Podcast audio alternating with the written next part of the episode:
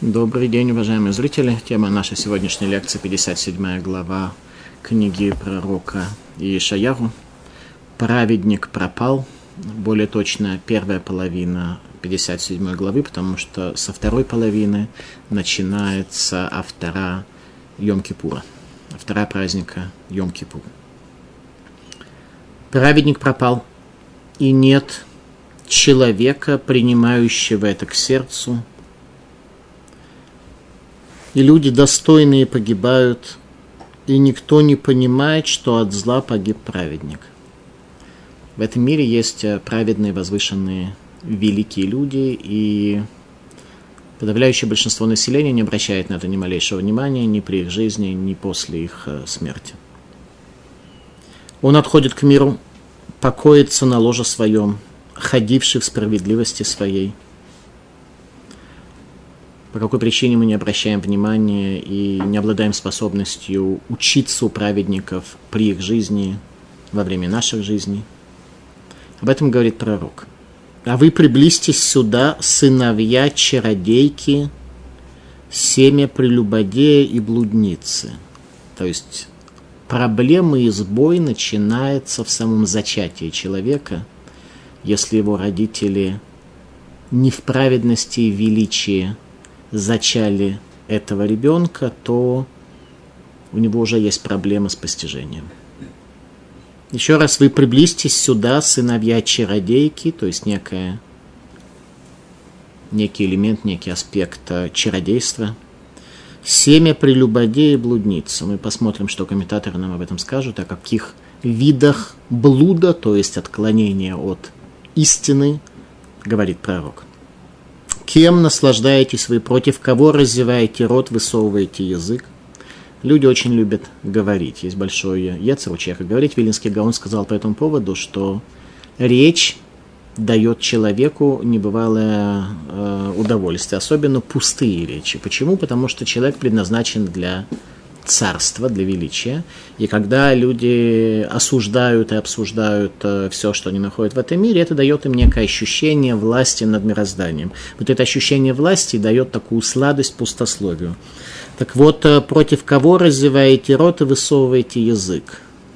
Штика, сияглая хухма штика сказано, что граница для мудрости – это молчание. Ведь дети преступления вы семя лжи. То есть, начиная с семени, э, вам э, ваше состояние, ваше положение – это ложь. Зачем же вам развивать рот и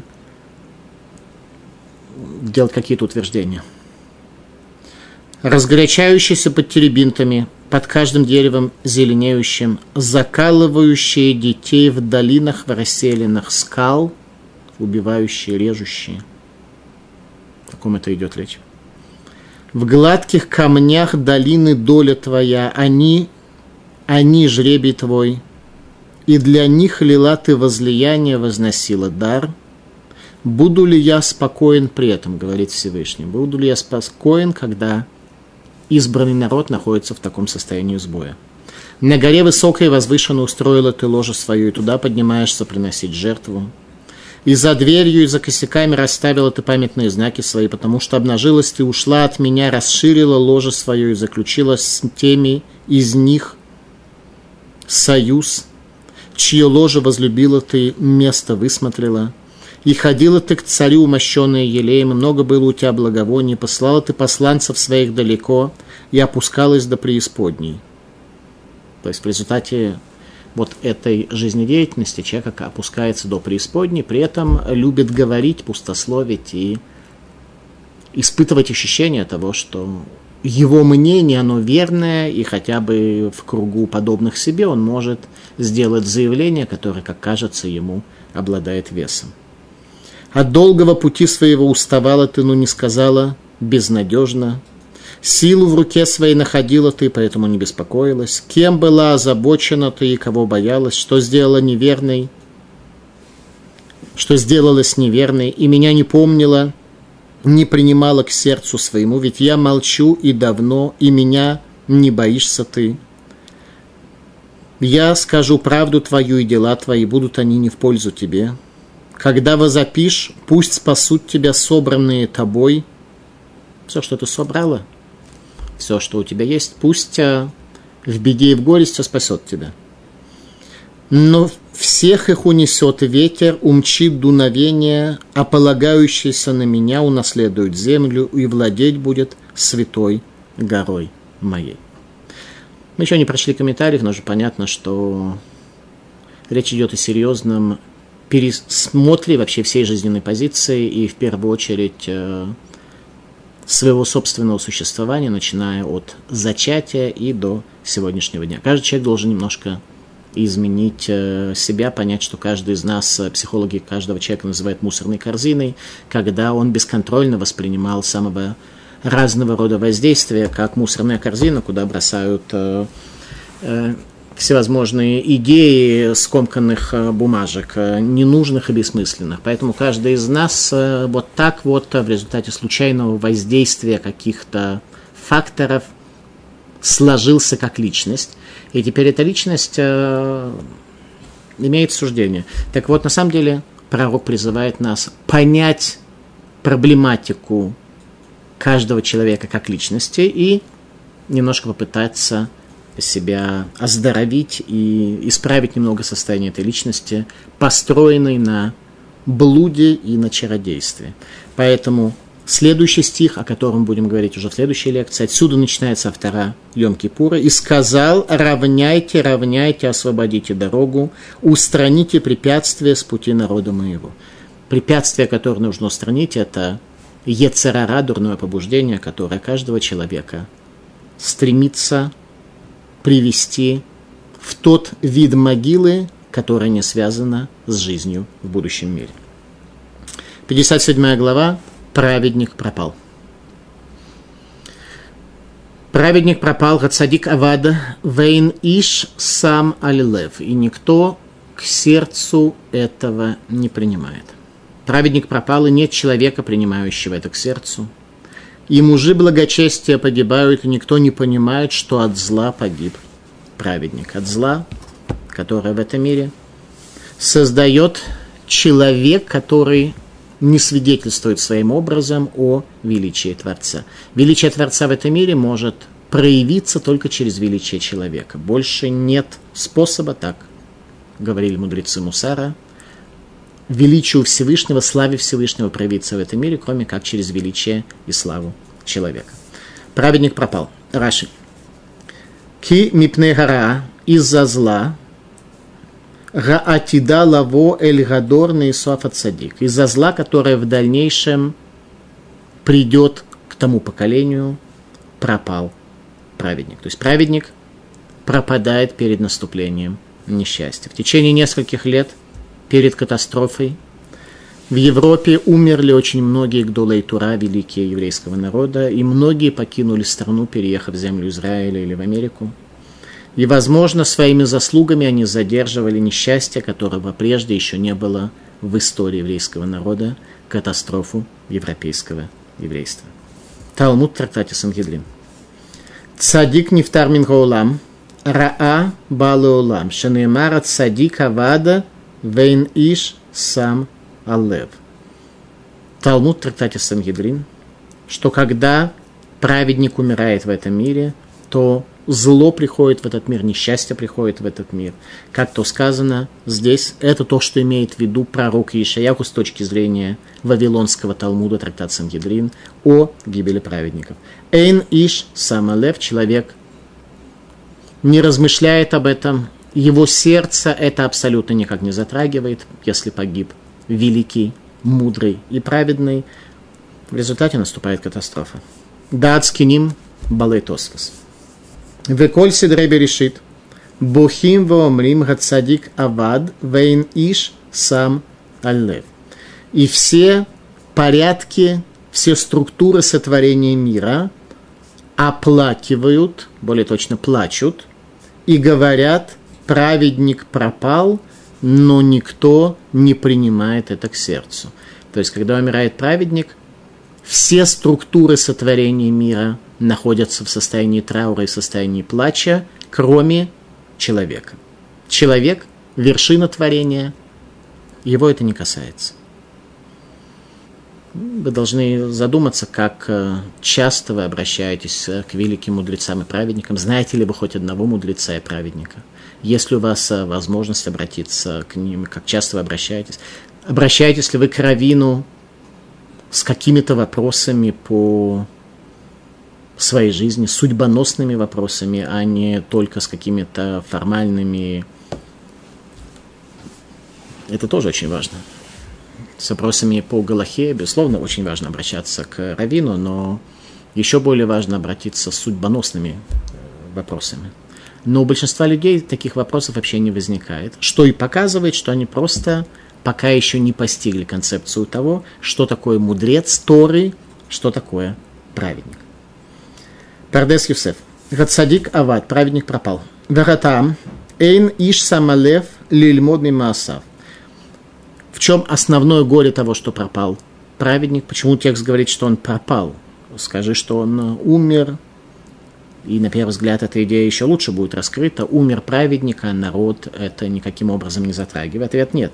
Праведник пропал в том смысле, что никто из людей не принимает к сердцу, выучить его поступки и понять, что теперь это ниша в мироздании, которая была занята этим праведником, освободилась, и мироздание нуждается в том, чтобы кто-то другой ее занял. Никто об этом не задумывается, никто не собирается учиться от его поступков. Зога. От Садигават. Вейн иш сам аллев – праведник пропал, и никто не принимает это близко к сердцу. Авадле матронита, что значит пропал праведник, Зор нам говорит вообще совершенно о другом, говорит о каждом из нас, что он пропал для госпожи, выйдабек бахтра ахра и прилепился к другому явлению, которое называется рабыня. Пропал для госпожи человек, и прилепился к рабыне. Это и есть, э, с точки зрения Зора, значение этих слов э, книги пророка Ишаяху о том, что пропал праведник, каждый из нас. Праведник, который пропал, и вместо того, чтобы быть связанным с госпожой, оказался связанным с рабыней. Ну, и это влияет на все его поступки, на его духовный уровень, на его детей, на то, как он будет э, рожать своих собственных детей, в каком духовном состоянии. Кажется, что вместо того, чтобы рожать детей для госпожи, он будет рожать детей для рабыни. И так жизнь вот на таком уровне и пройдет. Он отходит к миру, покоится на ложе своем, ходивший в справедливости своей – что это означает? Что праведник отходит к миру. Тот праведник, который ходил, шел по жизни, несмотря ни на какие трудности, несмотря на какие испытания, он шел по жизни в справедливости. Отходит с миром. Это Талмуд в трактате Ктубот э, дает нам э, описание того, как э, происходят проводы человека после смерти в то место, где ему надлежит в такой ситуации оказаться. Амар Раби Илязар. בשעה הצדיק נפטר מן העולם, שלוש כיתות של מלאכי השרת יוצאים לקראתו, אחת אומרת לו בוא בשלום, ואחת אומרת לו הולך נכחו, ואחת אומרת לו יבוא שלום, януху аль мишкаватам. Сказал Раби Лазар, в час, когда праведник покидает этот мир, три группы ангелов служения выходят навстречу ему – Одна говорит, иди с миром, а одна говорит, идет э, и пребывает в своем хождении, то есть оценивают, что даже после смерти праведник продолжает свой путь. А другая говорит ему, яво шалом, наступил мир, и януху, отдохните вместе вашего погребения в мире. Бешаша Рашан и Вадмин Хаулам, в час, когда нечестивец оставляет этот мир. Шалошки Тотшель Малахей Хабала, три группы ангелов уничтожения, Йоцот Ликрато выходит ему навстречу. אחת אומרת אין שלום אמר השם לרשעים, ואחת אומרת לו למעצבה ישכב, ואחת אומרת לו הרדה והשכבה את הרעלים. Первая группа говорит, нет мира, сказал Всевышний нечестивцам. то есть геном, преисподняя, где этот человек не найдет для себя места. Первая группа ангелов уничтожение говорит, что нет мира для нечестивцев. Другая группа ангелов говорит, лыматься в состоянии печали ты будешь лежать. И третья группа ангелов говорит, иди и ляг вместе с необрезанными. Обрезанность – это концепция завета вместе с необрезанными, которые жили так, как желание в данную секунду, в каждую данную секунду у них возникает, вот с ними твое место. Тому трактате Ктубот предупреждает нас о том, что будет, э, чтобы мы не сказали потом, что мы не слышали и что мы не знали. Соответственно, есть возможность либо после смерти встретиться с тремя группами ангелов служения, либо с тремя группами уничтожителей. Сказали наши мудрецы, во многих первоисточниках это сказано, Шалошки точили Малахе Ашарет Гаюцим Лекратошель Гацадик. Три группы ангелов служения, которые встречают праведника после смерти. Ахат умерет его шалом кенегид ганишама. Одна из них говорит, придет мир, соответственно, нишаме, возвышенной божественной душе. Ахат умерет гулех нехахока негедарух. Другая говорит, продолжай движение твое, соответственно, руха, соответственно, сердцу человека, в котором и находится я человека, который принимает решение, ты принял решение идти к праведности, ты принял решение каждый раз подняться над испытанием, которое возникло в твоей жизни, продолжай свое движение. Соответственно, сердцу, говорит эта группа. И третья группа ангелов говорит ему, лема януху альмишкова там кенегета нефиш.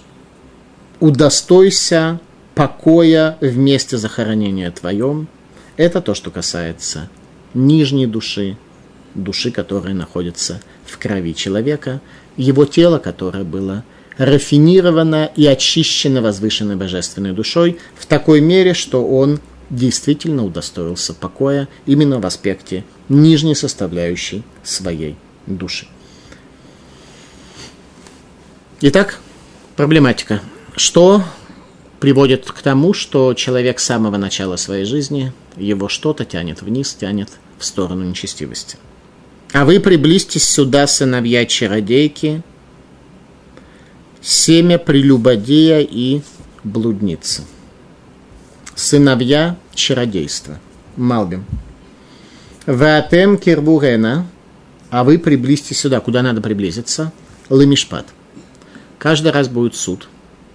И каждый раз э, этот суд будет проходить э, по очень многим параметрам, но один из параметров будет, безусловно, такой. Понимал ли ты в час содеянного о том, что твой выбор, он недостоин? И окажется, что каждый раз человек это понимал. Поэтому об этом говорили в доме учения Мусара в Навардаке, что Всевышний дает каждый раз человеку испытание толщиной с волосину.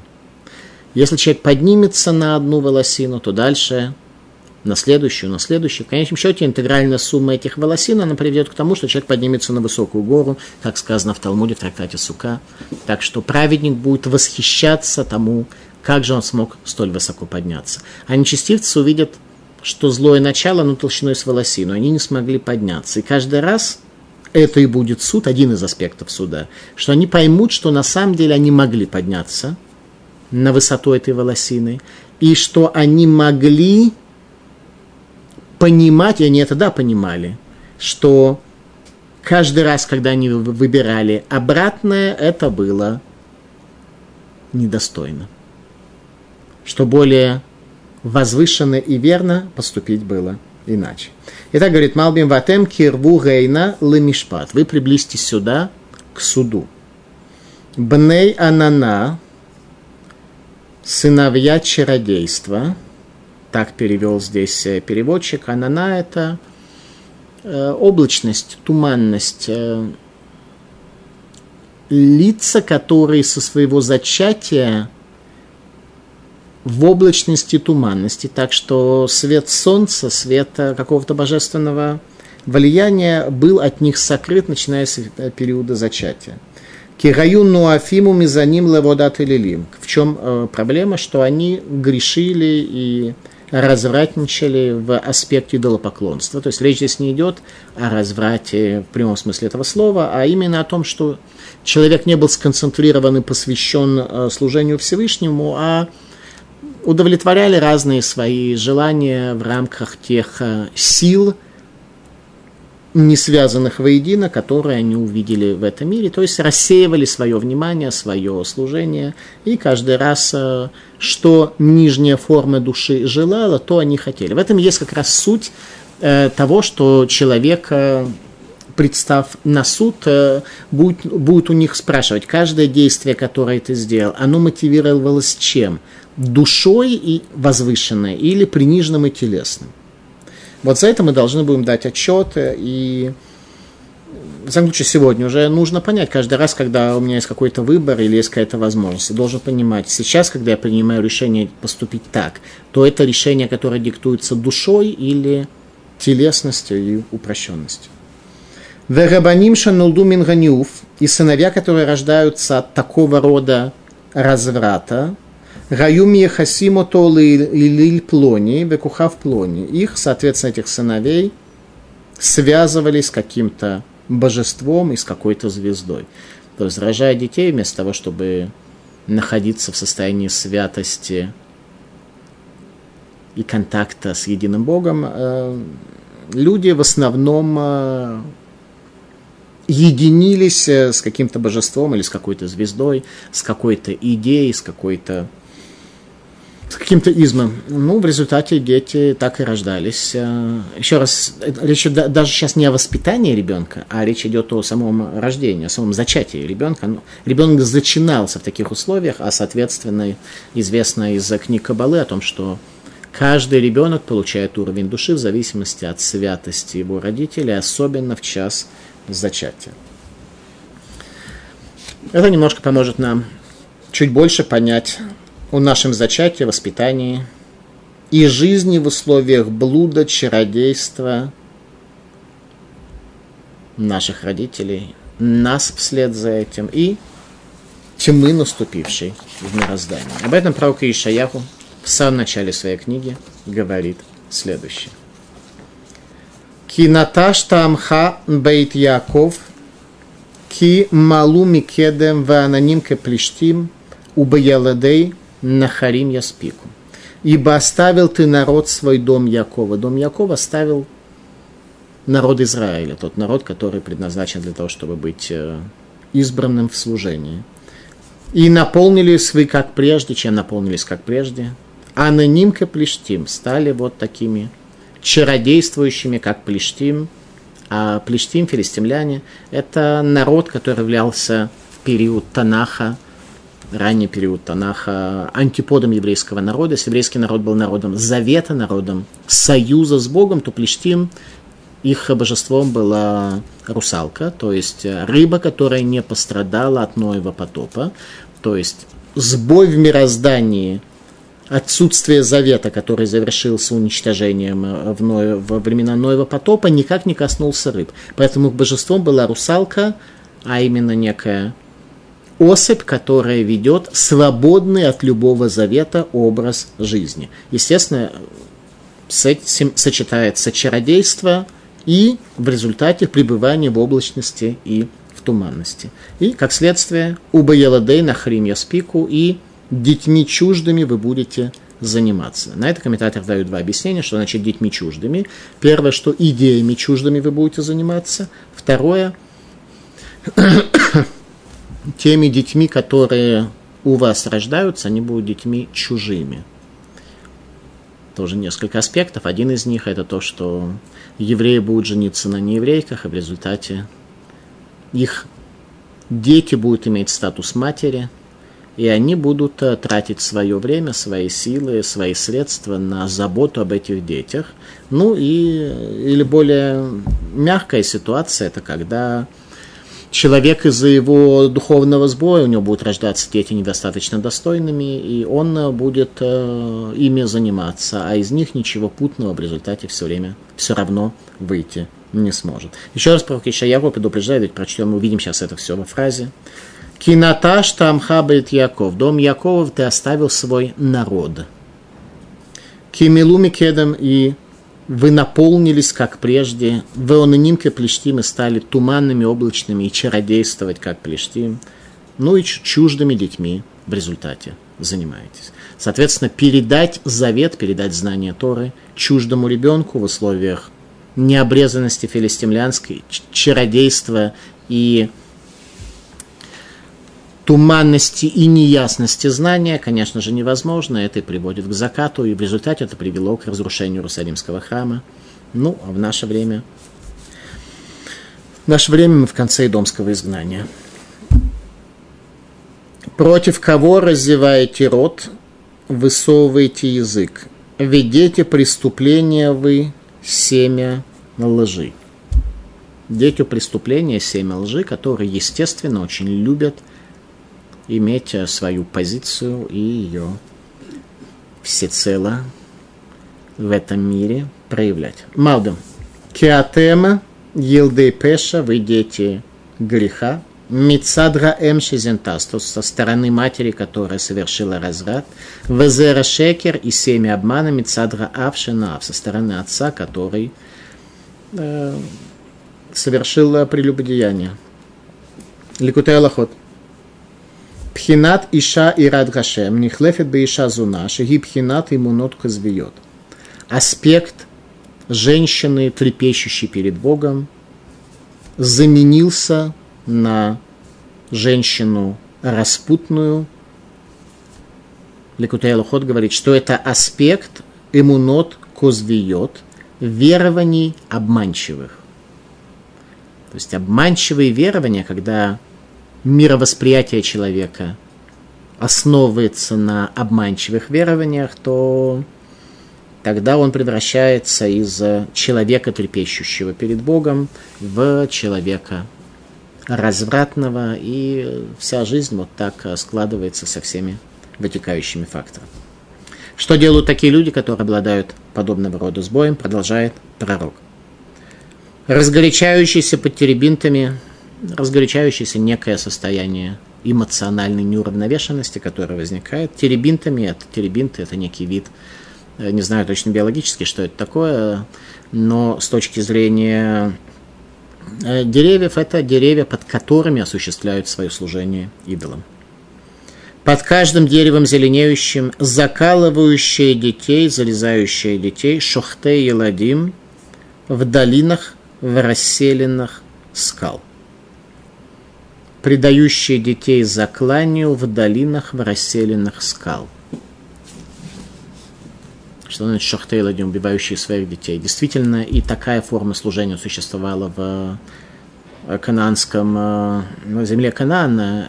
Евреи, э, насколько мне известно, имели к этому отношение лишь в аспекте служения Богу огня в долине Тофет возле Иерусалима, когда приносили в жертву своих детей, их сжигали, но здесь речь идет не об этом, не об этом виде закла... зак...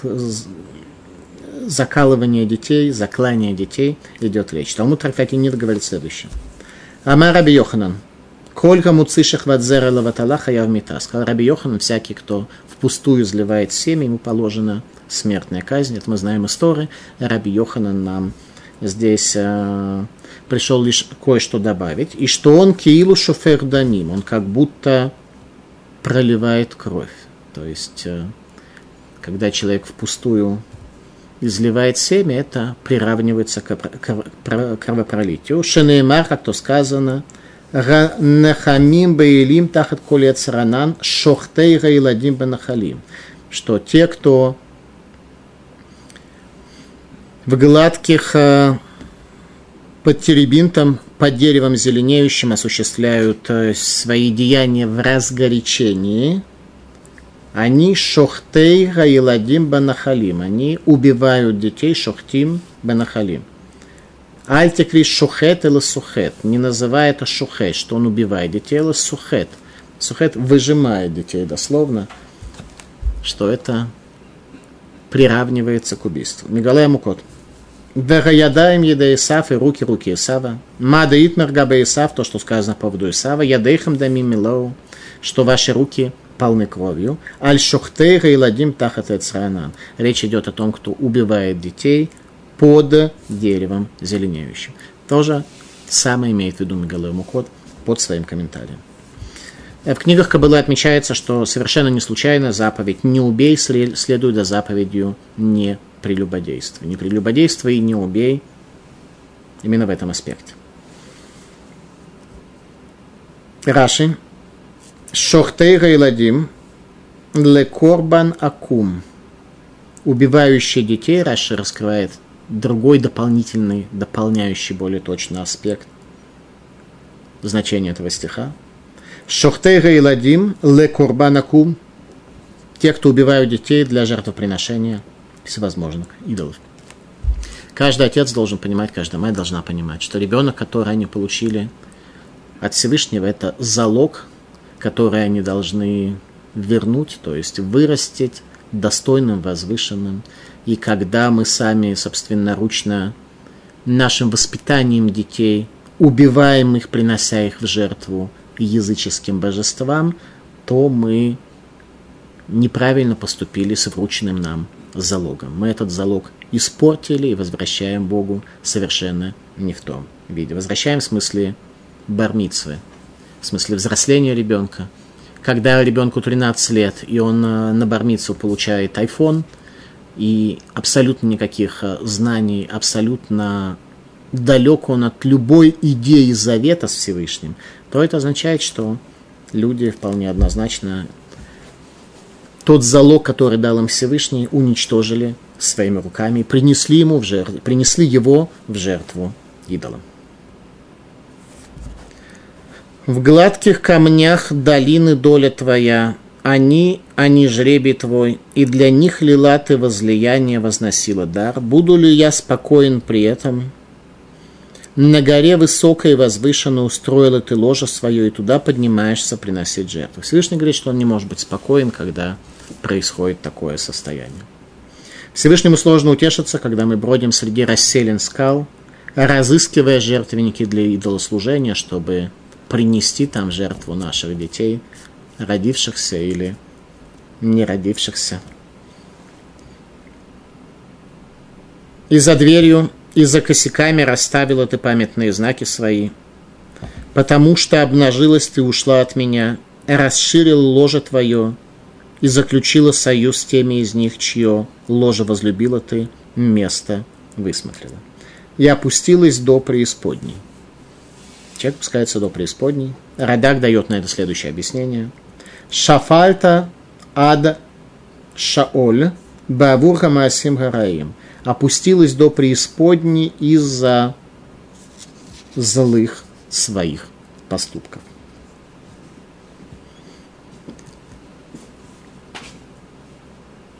И ходила ты к царю, умощенная елеем, и много было у тебя благовоние, посылала ты посланцев своих далеко и опускалась до преисподней.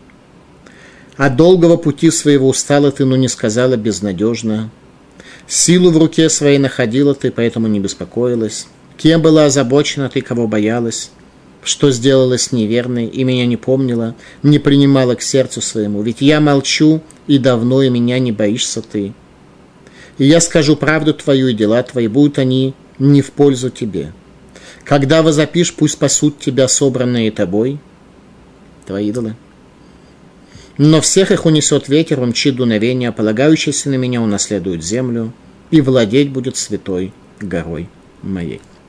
Пусть спасут тебя собранные тобой. Всех их унесет ветер. Комментаторы разошлись в взаимодополняющих точках зрения, о чем идет речь, кого унесет и что такое ветер. По одной точке зрения, собранные тобой это идолы, которые не спасут тебя в час бедствия, их, не унесет, их унесет легким ветром, как солому. Люди полагаются на все, что угодно, на любые свои сбережения в материальном, в, смысле своего образования, в смысле своих каких-то связей, просто говоря, все материально. Люди полагаются и в час опасности, в час трудностей, в общем-то, Люди понимают, что им все это не поможет, но даже и до того, как э, час опасности, часть трудностей наступил, люди тоже понимают где-то, что на самом деле все очень, очень шатко и очень неуверенно. Еще раз, по одной точке зрения, собранные тобой это идолы, которые не спасут тебя в часть бедствия. По второй точке зрения, собранные тобой это община народа Израиля, собравшиеся для молитвы, и тогда ветром унесет страсти и грех и домского пленения. Если человек поймет, что определение человека – это человек молящийся, то тогда весь его духовный сбой будет унесен ветром, все его страсти, все его грехи, если человек действительно придет к тому, что окажется человек молящийся, все его грехи будут унесены даже легким ветром. Даже тем легким ветром, который от уст его молитвы возникнет. Но для этого требуется исправление, для этого требуется какое-то изменение. Еще раз, тема нашей лекции «Праведник пропал». Очень важно нам сегодня, и, наверное, это единственный путь, который есть у нас в жизни, понять, где у нас находится сбой, э, если иметь контакт с праведником, если учиться у большого человека, если видеть, как он поступает, если видеть, как он реагирует в тяжелых условиях, в ситуации каких-то трудностей, как он ежедневно живет, как он э, говорит, о чем и когда он думает. Это исправляет. Это и состояние хаоса, и состояние филистимлянского чародейство и состояние филистимлянской облачности и туманности приводит человека в то состояние, которое называется бентура.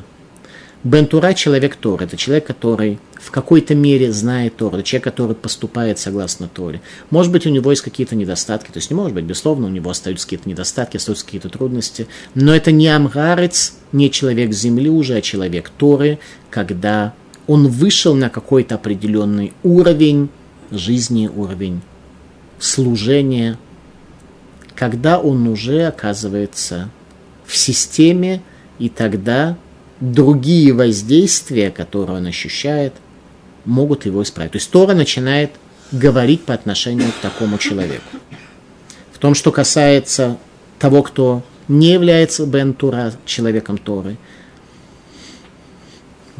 Тора просто не может с ним разговаривать, потому что он не понимает ее языка. Об этом говорит пророк Ишаяру, обращаясь к человеку конца дней, что в конце дней наступит ситуация, когда люди даже, может быть, будут иметь хорошие намерения, они, может быть, даже будут стремиться к э, Божественному Завету, может быть, даже будут стремиться к тому, чтобы вернуться к Богу, но они уже не будут понимать этот язык. Праведник пропал, и никто не принимает к сердцу. На этом 13 стихе мы заканчиваем нашу лекцию, ибо со следующего стиха начинается автора, которую нам мудрецы установили в Йом-Кипур, и она начинается словами